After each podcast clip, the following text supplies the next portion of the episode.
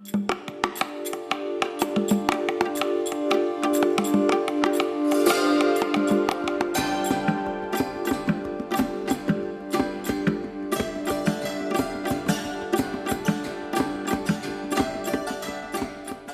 bat erosten duzunean, esateko moduagatik, izenaren gatik, itxuragatik, ukitzean sentitzen denagatik, liluratuko zaituelako sensazioa da pentsatzen duzun ondorengoa.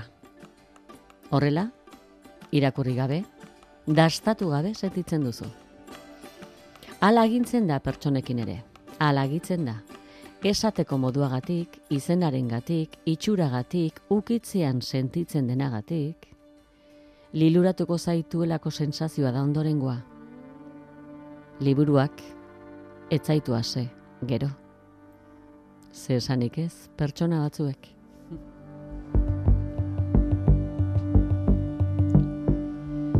Juan Ramon Maderiga, Arratsaldeon. Arratsaldeon bai. Aizu, e, esateko moduagatik irabazi gote duzuzuk, Blas de Otero Angela Figueroa saria?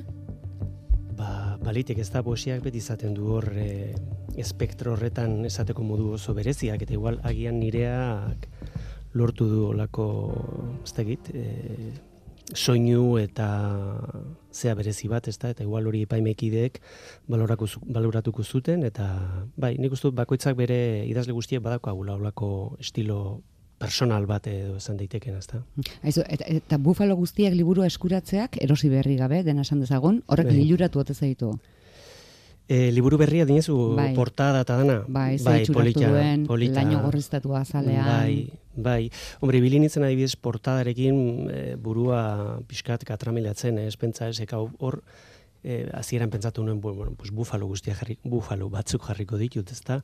Baina esplizitu egia iruditu zitzaidan eta mm, animaliak berez e, gustoko baditu dan arren e, pentsatu nuen igual e, zea espantu horretatik edo bufalo hoiek sortze duten espantu horretatik urrun dauen bestia zo zer jarri beharko nuke eta bueno, e, beti odeiak eta zeruak eta asko gustatzen zaizkit eta olako bat opatu nuen, eta bueno, hause, hause polita da. Izenburua, bufalo guztiak, izenagatik liluragarria izan da den?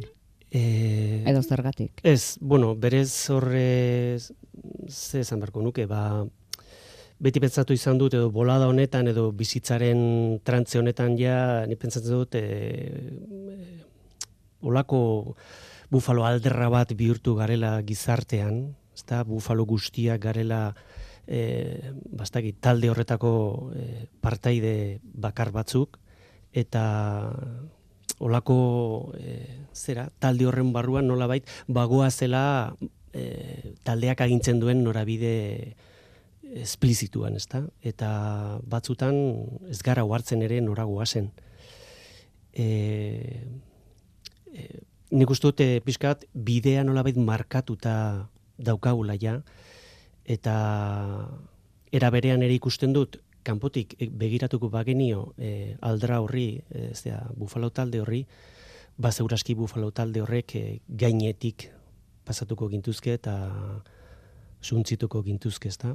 Eta orduan, bueno, ba, pixka date, simbologia hori egin nahi nuen, bueno, ba, gaur egun gertatzen ari denarekin pixka konparazio egiteko, ezta? Bizitzak nola baita harrapatu egiten zaigu, harrapatu egiten gaitu, eta, bueno, ba, ba ezin, batzutan ezin korapil horretatik e, atera, ezta, eta e, bufalo altalde baden moduen ere batzutan muitu egiten gara edonora.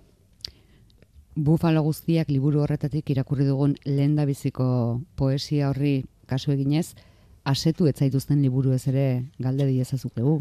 Ez dakigu non geratzen zaizkizun, non uzten dituzun. Bai. Ba, bai, batzutan metatuta izate ditut hor mesan utzean espentza, eh? eta batzutan ja handike iruspaulila betera, edo beste zonalde batera pasatzen jut, edo nire liburutegiko apal batean hor gontetzen ditu, ze askotan gertatu egiten zait, espentza, eh? liburu asko batzutan erosi egiten ditut, batzutan portada gaitiz, ez, bat, portada batzu soragarriak dira, igual informatu egiten zara bizka liburu horren barruko edukiaz, eta interesante izan daiteke ere, ba erosi egiten dut, baina askotan gero ez zaitu az egite eta zer esanik ere gaur egun e, produzioa, bueno, ikaragarria denean, ez da, batzutan ez dakizu seri egin jaramon, ba, erosteko orduan, batzutan bauna azken finean, lagunen liburuak eroste dituzu, eta takitxo. Eta asetzen ez zaituzten horiei beste aukerarik ematen diezu? Bai, edo, bai, bai, bai, adibidez hori horatzen dut, e, pandemia garaian egin nuela hori, ba, liburuak erostera ezin joan, daulan, eta liburu zarrak hartu, eta kontxo, hau, irakurri nuen, nik egite dutena da, liburu irakurritakuan sin, sinatu egite dut, eta fetxa jartze dut. Fetxa, eta, bueno, igual zeo zer berezi gertatu baldin bada, e, hilabete horretan, edo sesoi horretan, ba, puntatu egiten dut, ezta?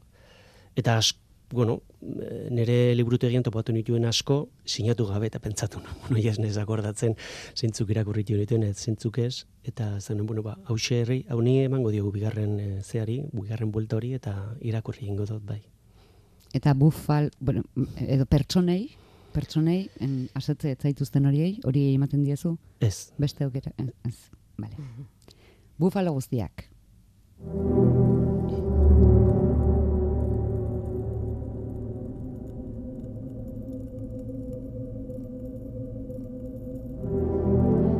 Besarkadak ur azalean balantzan itzuli egiten diren afrontuak dira.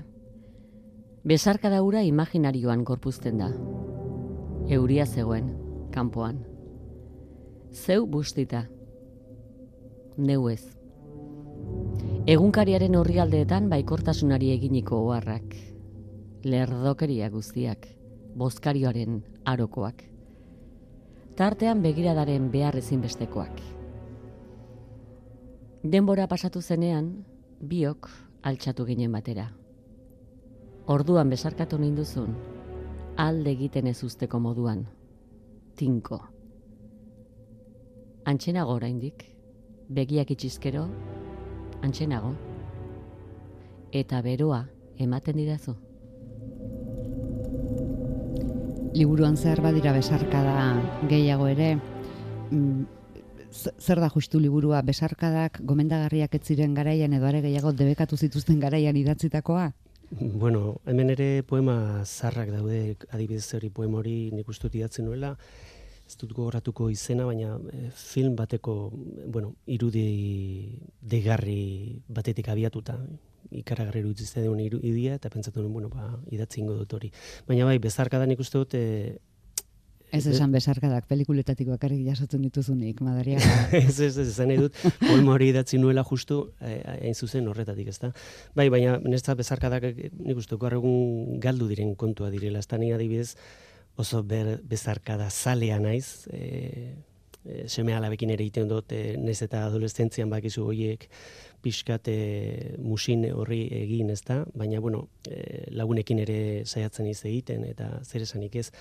E, Goratze dut behin e, aurreko liburu batean, espedizio ezeneko liburu batean idatzi nuela, e, olako espedizio batera joaten garenean, eta puntar iristen garenean, batzutan hor negar malkoak eta agertzen dira, baina batez ere egiten dugun lehenengo gauza da, ondoko lagunari kriston bezarka da eman. Hau da, ez da, sustengo bezala, e, dalako, ez da? Eta hor, benetako bezarkadak sekulako importantzia hartzen dute. Nik uste gaur egungo gizarte honetan ena, bezarkadak, e, bueno, egunerokoak izan berko liratekela. Lau ataletan banatu duzu lana, presente bai. ezinezkoa, azken mudantzak, bozkario garaiak eta mirarizko materia. bueno, eh, ez dakit, eh, batzutan bagizu poemak eta beti izan dut buruan e, zuzako editoria zen gorkarrezek esaten zidana. Eta zan e, liburu bat nolabait e, hiri bat bezalakoa dela, ezta? eta hiri horri parkeak eta zuaitzak eta etorbideak eta e, zarri behar zaizkiola. Eta, bueno, ba, poemak e, atontzen ibiltzen zaren bitartean, hor beti sortzen dira kezkak e, edo kronologikoki jarri edo pizkat gaiaren inguruan edo eta bueno e, olako atal batzuk sortu egin dituen nolabait nere bura bultzatzeko atal bakoitzean poema bueno hoiek sartzeko baina egia esan ez dakit asmatu dudan ze liburu irakortzen dudan bakoitzean, edo holan gain, gainetik begiratzen dudan bakoitzean, pentsatzen dut, kontxo, hau poema honik uste dut asko zaharra dela eta igual beste atal batean egon barko zen, ezta? Orduan ez dakit, batez ere dira, bueno, ba, pista txiki batzuk, ezta? E, igual e, poema batean agertzen dalako, e, atal horren hasieran jarritako saldiaren, e, ba, ez dakit, e, espiritua edo, baina ez dizut ezango asmatu egin dudanik inondik inora, eh? Kontsolatzen gaitu hori entzuteak, ze jabetuko zinen guk saltoka irakurtzen ditugula. Bai, eh, bai, normala, oso ondo. ja da horrela antolatuta daukagu, beraz bai. oso ondo irudituko ez ere, lan nekeza geneukake. Bai, bai. Bueno, ordenean joan da, azken bai. mudantzak, bigarren ataletik, bai. lehen da bizikoa da, ondorengo hau.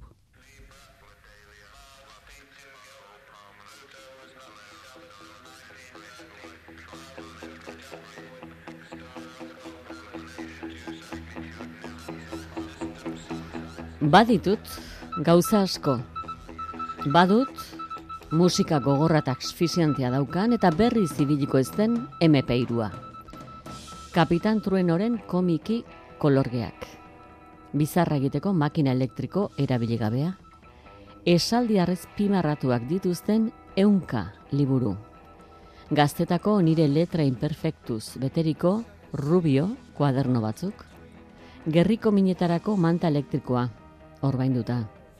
Pink Floyden vinilo bat eta Ego Ameriketan idatzitako Biblia bat. Patagonian harturiko hegazti baten ezurra eta horka balearen agin bat. Erabili gabeko pila batzuk, aportutako argazi kamera bat, urrineko zenbait herrialdetako txampon erdoilduak, irakurri beharreko lanen dozena bat zerrenda, inoiz igatzen ez den Superman kamiseta, izen igabeko zerbeza botila. Baditut beste gauza asko, baina ez dakit, noiztik. Badut zebrez beteriko disko bat. Aginkadak saietxetan eta anekdotez beteriko liburuak. Isiltasun kilo bat. Milaka huin burmuinean. Zozo aldara bat, hile alazteko. Lupetza gurpiletan kateatuta eta urrazpiko musu bat. Ondasun ugari. Bai, parkatu? Ondasun ugari. Ah, bueno, rekopilazio lan bat eginda, ez da pixkat e, poema hori sortu zanean, atzera begiratu eta, bueno, e, hortxe zer ertatu zaizun eta zer geratu zaizun, pixkat biltzeko zera e, lana hartu nuen, ezta? Eta batez ere horre batu egiten ditut, e, bueno, ba gauza zaharrak, ezta? Ze adibidez, e, e, Pink Floyd vinilo bat, ba, nik ustut hori horrek izango ditu ja urte desente, bai, eta gauza batzuk ere desagertutzat hartu beharko ditut, eta beste gatzut hortzea dauzkat oraindik e, erdi gordeta. Ez da liburuko zerrenda bakarra. Zerrendaren egitura erabili duzu poema bat, baina gehiagotan. Bai, gauzak zerrendatzea e, gustatzen zait. Batez ere, e, zerrendatzeak ematen didalako deskribiziorako e, baliabide, bueno, baliabide edo modu erraza da, ezta? Deskripziorako e, trebetazunean edo nolabait e, ez dakit, e, jardun nahi dut, eta gauzak alik eta ondoen e, zailkatu eta eta hori eta deskribatu. Batzutan suposatzen ez dudala asmatzen, baina beste batzutan bai, e, inoiz edo lagunen batek adibidez gutzen beti izaten dela arkaizkan esaten du e, poeta deskribatzailea naizela eta bueno, be, ez, aitortu beharko zaio berari, ba, beak esaten baldin badu, alako, alako izango naizela. em, irakurleak ze esaldi azpimarratzea nahiko zenuke, zure poesia liburuan? Jo, esaldi. Maizuk beste liburuekin egiten duzun bezala. Ja, bueno, nik uste asko daudela, eh? E, baina dibidez behitu, e, azken bola honetan, bueno, azken bola honetan egin dela egun batzuk, e, liburare lagun bati pasatu nion, eta beak irakurri zuen, oita zazpigarren horri alden dauen, revelazioa izeneko poeman, eta hor, azkenengo laulerrotan, e, esaten du, bueno, pixka kontatzen dut, aspaldiko oroimen bat, e, kasi-kasi txikia nintzeneko, edo astetakoa. Eta esaten dut, e, nola amak, e, bueno, maindireak e, ezke egiten zituen kordeletan, bitartean jolastu egiten nuen e, pintzekin, koloreskoa zirelan pintzekin, Eta amaitzean esaten dut, berak amak e, tolesten genituenean zerak, izarak eta justo biok elkartzean, ba, amak beti maten zian musu bat.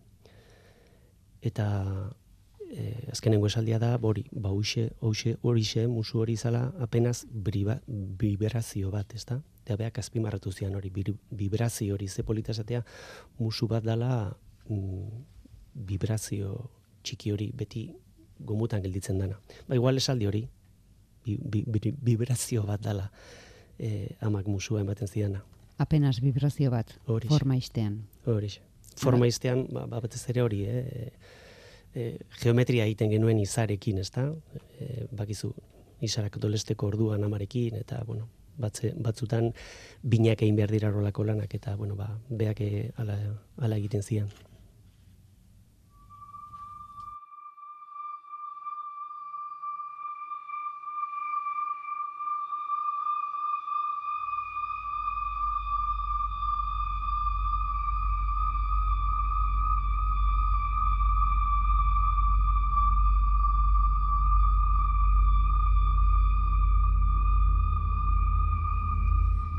Aizkora hartu nuen arratsaldeko sua egiteko.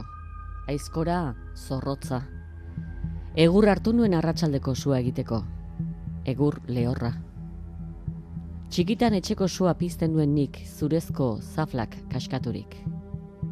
Aizkoran trebea. Aizkoran espezialista ni. Oinarekin zapaldu nuen adarsikua eta metala buru gainean altxatu. Dizdizari sarkor oso. Bi metalen arteko kontra jotzean zunuen, eta talka uinagatik beste kolpe bat sentitu ere. Oinean linea gorria imprimatu zen. Amaika zentimetro. Kirurgialariak atzamarra sartu zuen barruan dena bere tokian zegoela kontrolatzeko. Ni begira. Amaika puntu. Nire aragia zabalik, atzamarra barruan, aizkoragatik badakit, baina zauririk larrienek ez dutela aragia zabaltzen.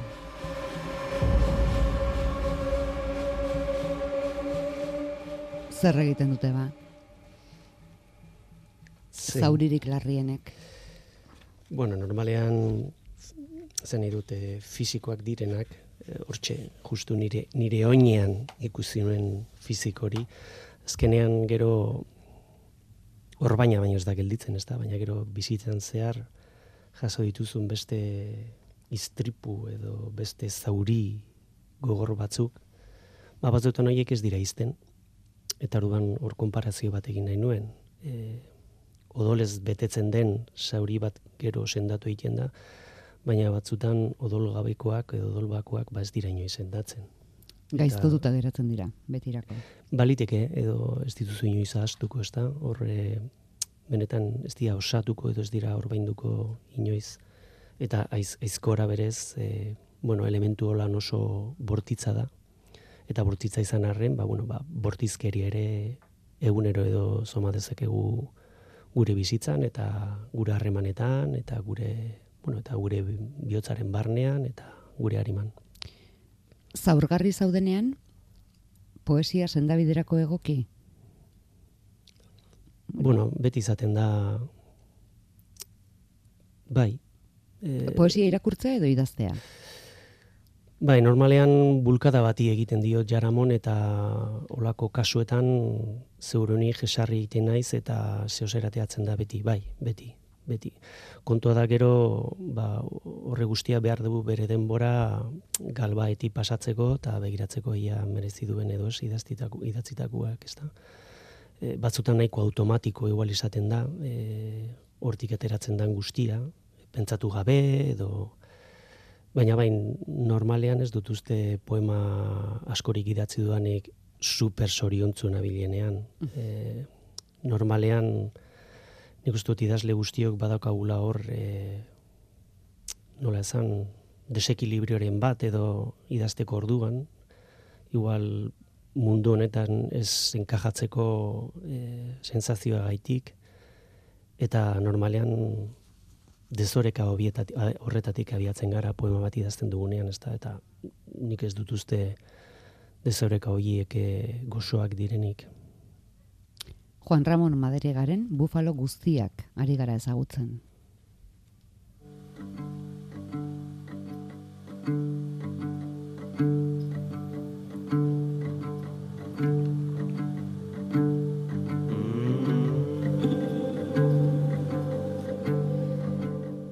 Tapaturik lo egin eta hotzarengatik izerdia bota. Ahaldudanetan eguzkiari erakutsi begiak. Azalak kendu goean sartu baino lehen. Gutxian, gutxiedan, gutxi arnastu. Begirada ez apartatu. Jesarri, bizkarra berogailuaren kontra, armairuaren ez du negu honetako dela ziurtatu, egaldiari ate guztiak zabalik utzi, liburuetako azpimarratuak errebisatu behin idatzien nuenaz ohartzeko. Espainetan aginka egin, izoztu arte, oinak oztu, eskuak igurtzi poltsikoetatik atera ostean. Leku batean egon, beste baten nagoelarik. Malkoen grabitateari trabarik ez jarri tunelek irtera daukatela pentsatu. Deseatu eta bolante astutu, zeruari begiratu atetik irten eta toan.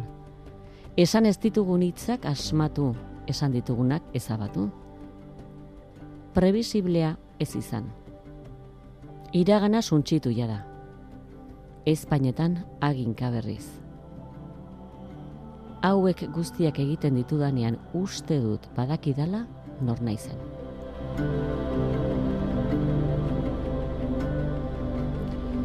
Eta zara, poema bati, azido dexosirribonukleiko izenburua jartzeko gaiden poeta. bueno, izen izenburu poetikoa? Bueno, izan beharko lizateke nire ADN hori dala ez da, igual jarri behar izanko izango nuke hor ADN bakarrik ez dexosirribonukleiko hori. Bai, bueno, hori da pixka bat, e, e, nik egiten ditudan kontuak ez da. E, igual normaltu, normaltasunetik kanpo dauden kontu batzuk eta pixka bat zerrendatu berriro. Eta nola baitezan, uste dudala badakidala e, nor naizen oie guztiak egiten ditu danean, baina, klaro, oie guztiak egiten ez ditu danean, ba, beste bat ere badagoela, eta hor ere lana egon badago deskubritzeko norden beste hori, ez da? Izenburuak aukeratzeko ariketa, gustoko duzu? Bai, asko, buelta asko ematen dizkiote tituluei. Eta... Behin idatzita gero. Bueno, edo batzutan espentza, eh? E, badakit zer idatziko duan, eta titulo badakit zein dan, pum, eta jartzen dut, eta berdin zarik gero zerateako dan azpian. Baina normalean e, poema doa aurretik, eta gero tituloa jartzen batzutan, lerro bat izan daiteke, eh? Bet, e, da, poemaren barruan dagoen lerro bat, aukeratzen dute eta hori berori titulutzat hartu. Baina gero beste batzutan, bueno, ba, bueltan ematen ditut, e, ba, horixe, jaso arte, e, nik nahi duan titulu edo nahi, edo erakargarri egiten zaidan. Ze ezaugarri behar ditu? Bueno, alde batetik, e, izan behar da pixka, zuk esan duzun, ezta kontu arraro xamarra, pixka eta atentzio ere ditzeko, azido dexosirribonukleiko jarrizkero, bueno, ba, igual baten batek esango du, joder, ze, ze, ze da hau, zergatik, ez da? E, eta ez dut uste e, poetikotasuna galtzen dutenik, inundik inora. Are, are gehiago nik uste dut olako hitzak eta poetiku bihurtzeak badakarrela e, kontu eder bat edo edertasun apur bat ere esartzen diola e, poemari. Eta beti, beti izaten dira pista batzuk ez da azpian irakurriko dugunaren gaineko pistaren bat.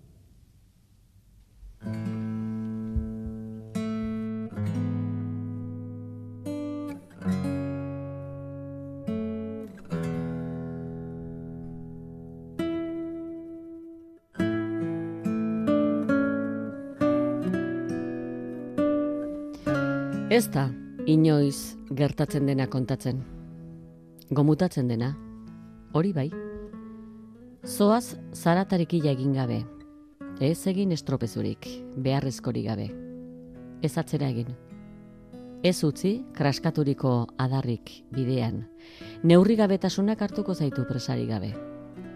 Denok helduko gara, nekatu xeago, besteak baino. Helduko gara. Baina ibili zaitez nirekin, ondoan urrats batzu gehiago.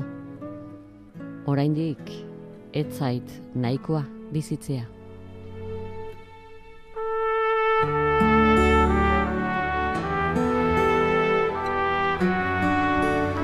Poema honek atariko Margaret Atwooden aipu badauka.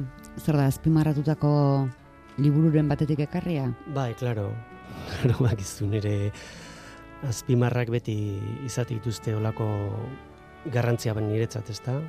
Eta bai, batzutan hortxe dauzkata puntatuta edo eta esatu, bueno, ba, interesante izango litzatik jartzea hori eh, honekin pixka lotura gordetzen dudalakoan nagolako edo eta batzutan beste poema askotan gertatu zaidan bezala, bueno, hartu ditute beste izen batzuk kantari batenak, Jose Gonzalezena edo edo ba ez dakit Adrian Rich, adibidez hori munduko poesia kaiera deskubritu nuen eta Castillo Suarez asko maite duan poema poeta bat. Bueno, nik uste dut olakoak ere beti izaten dira e, bueno, e, azalpen moduko zeo zer, ezta? edo hurbiltzeko e, zubi bat izan daitezke. Soiltzen edo edo eransten gehitzen zertan aritu zara? E, bueno, igual bietan, batzuetan soiltzen, beste batzuetan eransten, ez dakit, e, kasu batzuetan nik uste dute gehigarriren bat jartzeak, ba igual edertu egin dezakela e, poema hori edo osatu edo bai komplementatu edo ez dakit. Baina ez daukat oso argi, eh? batzutan e, justu igual poema hori idazten ari naizen momentu horretan e, ari naizelako beste kontu batekin buruan eta horrek ez adirazten dit, bueno, igual hobeto jarriko bazenu eta horrekin lotu edo eta batzutan lotura ezinezkoak ere bateratzen zaizkite, igual hori kenduta ere ez litzateke zer gertatuko inondik inora. Juan Ramon eta formari dagokionean badira badira bakar batzuk iaia narrazio labur baten antza bai. dutenak, ez? Egutegiko harrak esate baterako. Bai. Badira gehiago ere. Bai. Hori zeren arabera. Ba, ba ez daki, batzutan eh, adibidez hortxe daukat beste, beste poema bat, e, nahiko narratiboa dana, eta normalian igual e, ezkena zehatz batean oinarritutako poemak direlako, ez da, edo burura etortzen zait, e, niri gertatutako kontu zehatz bat, eta eta hori borobiltzeko, manaiko poema narratiboak ateratzen zait, berez gertatu dana kontatzen ari naizelako. Modu poetikoan saiatzen naiz modu poetika baina egia da narratibotasun karga handiagoa izaten dutela poema horiek. Eta adibez horietariko bat e, medikua da. Irakurriko egingo dizuet? Irakurri. Nahi duzu musika bat bueno nahi duzuna medikua bibote grisa zeukan medikuak Itxaron gelan ez zegoen beste inor. Pazienterik edukiko ez balu bezala. Ama eta biok. Dena zen isiltasuna eta usain fuerte bat. Gaza eta bendena. Xiringak, pomadak. Eskuotzak zituen. Kendu barruko azo arropa, esan eta ukitzen hasten zenean bronkiotako haren zarata ditzen nuen. Laster hilko da, diagnostikatu nuen. Pentsamendu gogo ilun haien ordainetan, eta behin eta berriz erazo egiten zidan anemia eragosteko, injekzioak agitzen zituen beti. Burdina. Etzion amari begira da bat ere lusatzen errezeta ematean. Ez du minik ematen, esaten zuen nire geroko oinaziaren lehen anpuluak ikustean. Laster zendatuko zara neska, ikusiko duzu.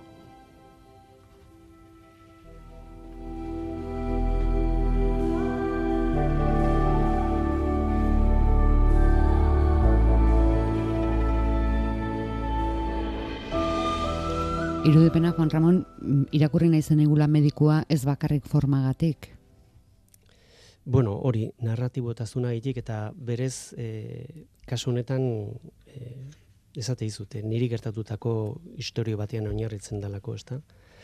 Goratzen dute mediku zar e, ura e, oso tipo e, ez dakit, desatzegina pazientekin e, begiratu ere egiten ez ez ziguten, ez zigun berak, eta amari ere gutxiago esplikaziorik ez zizkion ematen amari.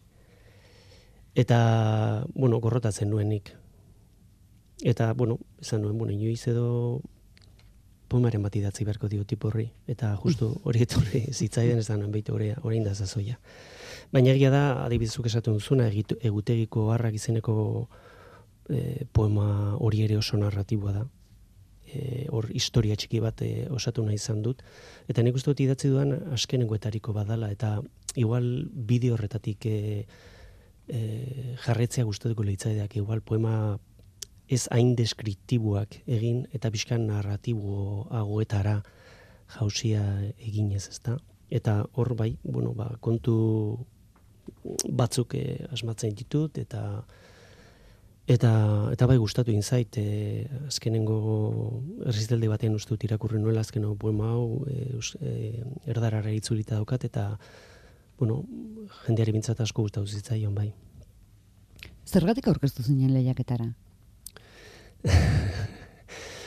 bueno, ba, batzutan nik pentsa dute etapa bat itxi egin behar duela nola edo ala, eta poema hori guztiak ahastu edo lurperatu, beste etapa baten ateak eta zabaldu alizateko, ez da? Eta iruditzen zait, iruditu zait, momentu hartan oso ideia ona e, zari batera orkestea, ba, irabazi ezkero, eta hori, bueno, ba, suert izan nuen, ba, poema hori guztiaia agurkitxo. Oin beste zeo beharko du liburu bat badago kalean, e, nire poema guztiak hortxe daude batuta, kutsatxo horretan, paperezko kutsatxo horretan, eta hori beste zerbait egin beharko dut. Eta nolabait, ba hori, e, etapa bat bukatzeko modu ona, ona.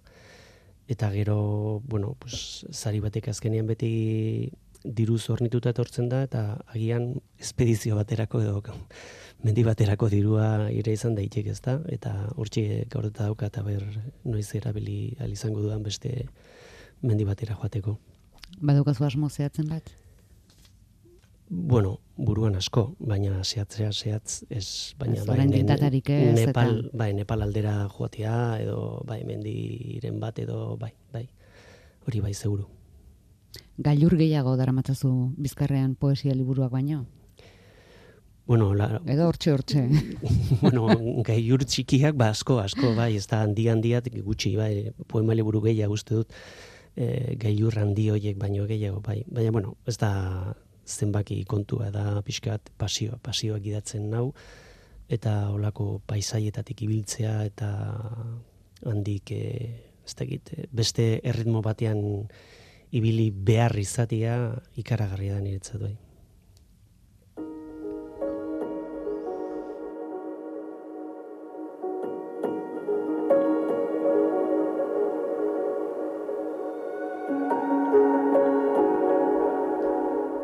Erabateko isiltasunean, etxeko egongela argitzen duen eferbesentzia bakarra, telebistatik sortzen da. Telebista argia da. Volumenik ez, erabateko isiltasuna. Irudietan laborrizko mugimenduan suak hartutako gizaki bat. Korrikadoa alde bateri bestera, azala pelztu zerrenditzen den arte. Suzko gizona ikusten dut erabateko isiltasunean. Erabateko isiltasunean, suzko gizonaren karbonizazio tanteskoak argia ematen dit.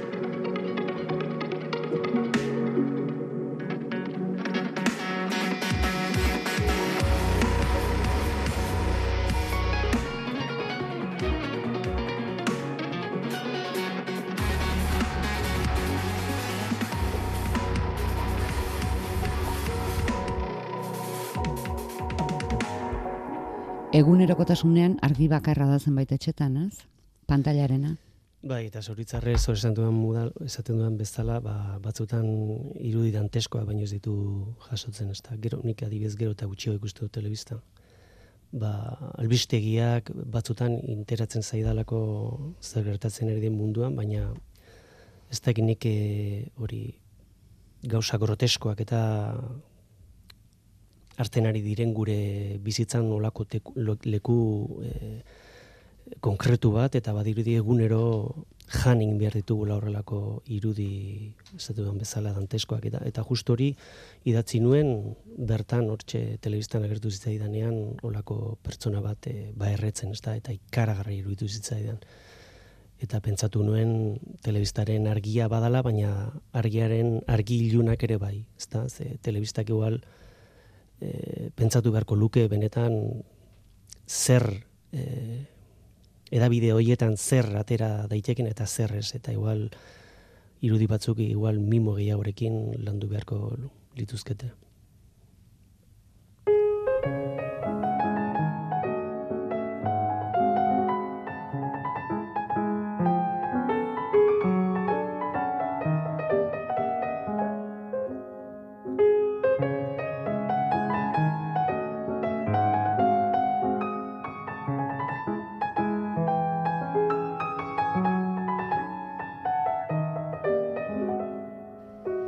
Dena badoa harinegi, errekak, enarak, laidoak, anzturak, aldaketaren bekaitzaz mugitzen dura gauzarik tristenak, baldintzari gabeko pertsepzioan.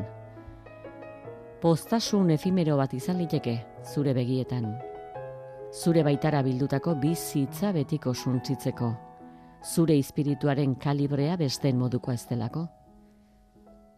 Lotuta duzu, lokartuta duzu, hipnotizati urik duzu, etaren epizentroan itxatzi egiten da irudi bat. Estena bat. Beste inoiz irauzi ezingo duzuna, iraganarekiko komunikazioaren porrotak, taigabe itxagaron arazten dizu. Esperoan, bizizara. Eta denborak bere markak ezartzen dituenean, nekea itzulirari gabeko puntua denean, negu okukazioaren adinik gogorrena dakartenean, hitzetan fedea ere ezereztu duzunean, zure larruan zauri zaharren orbainak ezabatzen hasten direnean, une horretan deskubritu egiten duzu, ark guztiak zentzu bat zuela. Ark guztiak zoriontasunaren azafraiaren usaina zuela. Ark guztiak bihotzeko organo guztiak lehertu zizkizula. Deskubritzen duzu, ura guztia zoriontasuna zela. Orain, arengandik urrunegi zaudenean, deserrian, aingura kalderrai doazenean.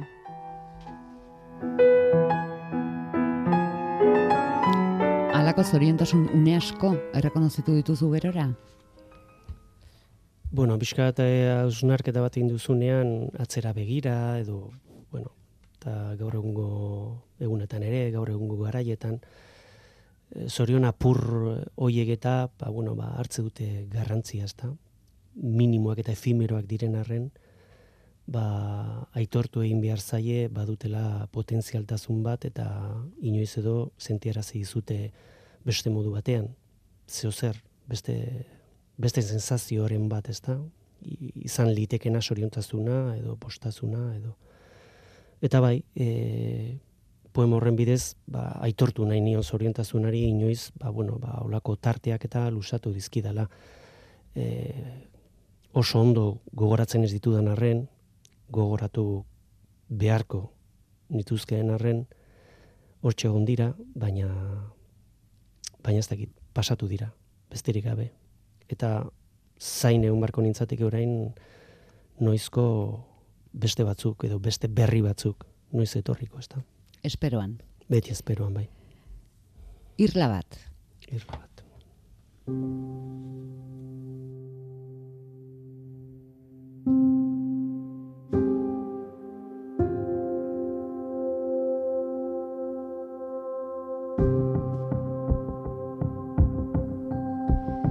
Beste birika bat, atera dut armairutik European arnasteko. Eskuetan minen erazunak jarri ditut oitzeko. Labeetako sugarrak begiratu alditut, itxutu gabe. Galderak gustatzen zaizkit, eta sinpletasuna erantzunean. Odola usaintzean arratsaldeetako mailukiak ditut buruan. Zaratarik gabe pasatzen dira kurloiak adar batetik bestera. Etorkizuna gero eta utxalagoa delako jaten ditut, musuak. Denboraren neurria, ausentzia borobiletan neurtzen dut. Zirkuluaren zuloak disparo batek egin dit. Gurina, ogi beruan bezala doa segunak. Irla bat da, bizitza.